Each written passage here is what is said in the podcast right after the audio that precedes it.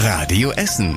Der Tag in fünf Minuten. Am 28. Juli mit Anja Wölker. Hallo zusammen.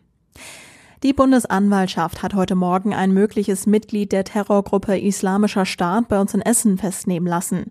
Vor fünf Jahren soll die Frau mit ihren vier kleinen Kindern nach Syrien gereist sein. Ihr Mann war zu dem Zeitpunkt schon dort, heißt es. Beide sollen sich dem Islamischen Staat angeschlossen haben. In ihrem Haus in Syrien soll die Frau andere IS-Mitglieder aufgenommen haben. Außerdem soll sie Frauen geholfen haben, deren Männer auch beim IS waren. Als die Terrorgruppe aus Syrien nach und nach verdrängt wurde, soll die Frau über die Türkei nach Essen zurückgekommen sein. Auch ihr Schwager wurde festgenommen. Beide sollen noch heute in Untersuchungshaft kommen. In unserer Stadt ist einer der unfallträchtigsten Orte in ganz NRW. Das Land hat einen neuen Unfallatlas veröffentlicht. Darin ist der Bereich Friedrichstraße, Kruppstraße im Südviertel als großer Unfallschwerpunkt genannt. Die Polizei sagt auf Radio Essen Nachfrage, dass sie die Kreuzung letztes Jahr tatsächlich als Unfallschwerpunkt wahrgenommen hat.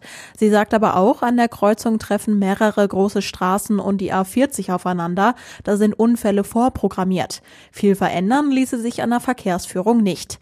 Den Link Link zum Unfallatlas gibt's auf radioessen.de.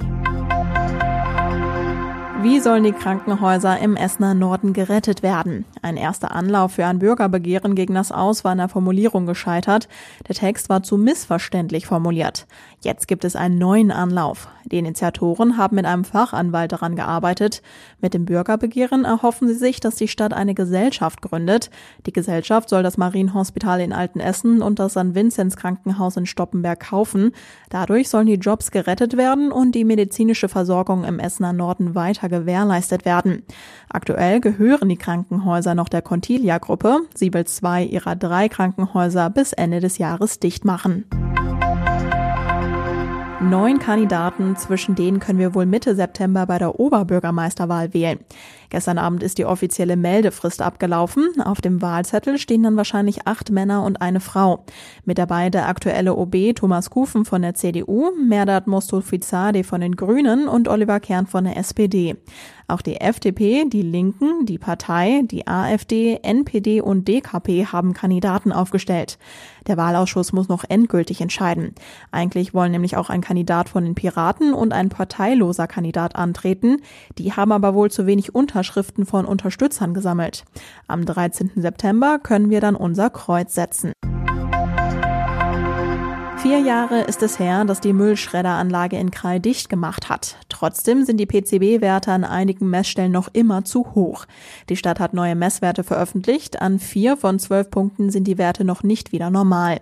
Das bedeutet für die Anwohner weiter kein Blattgemüse essen wie Grünkohl oder Salat. Denn das PCB gilt als krebserregend. Das war durch die ehemalige Schredderanlage in die Luft und damit auch in die Pflanzen geraten. Grundsätzlich werden die Werte aber Jahr für Jahr besser und die Stadt sagt auch, für Kinder, die draußen spielen, besteht keine Gefahr. 100 schwarze Säcke voller Klamottenschuhe und Spielzeug mitten im Schellenberger Wald. Der riesige Müllhaufen hatte Ende Januar für Aufsehen gesorgt. Der Müll wurde dort illegal abgeladen. Jetzt konnte die Stadt den Müllsünder allerdings ausfindig machen. Laut Stadt gab es eindeutige Hinweise. Die Polizei hatte damals auch Briefe und Kontoauszüge aus dem Müll gesammelt. Der Müllsünder ist ein Unternehmen für Wohnungsauflösungen und Entrümpelungen. Die Firma muss jetzt 1000 Euro Bußgeld bezahlen für die illegale Müllablagerung und weil der Firma ein wichtiger Nachweis fehlt, ein Nachweis für Zuverlässigkeit und Fachwissen zur Müllentrümplung. Und das war überregional wichtig. Das Robert Koch Institut macht sich Sorgen um die steigenden Corona-Zahlen bei uns in Deutschland. Wir sind mitten in einer sich rasant entwickelnden Pandemie, warnte RKI-Präsident Wieler. Auch in anderen Ländern steigen die Zahlen wieder an. Eine Ursache ist das Reisen, sagen viele Experten.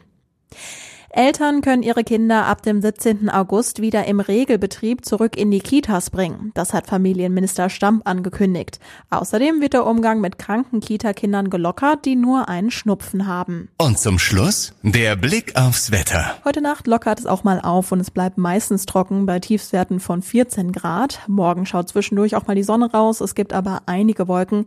Es regnet meistens nicht. Es wird maximal 23 Grad warm. Die nächsten aktuellen Nachrichten bei uns aus Essen gibt's morgen früh ab 6 Uhr bei Radio Essen im Programm. Euch einen schönen Abend und bis morgen.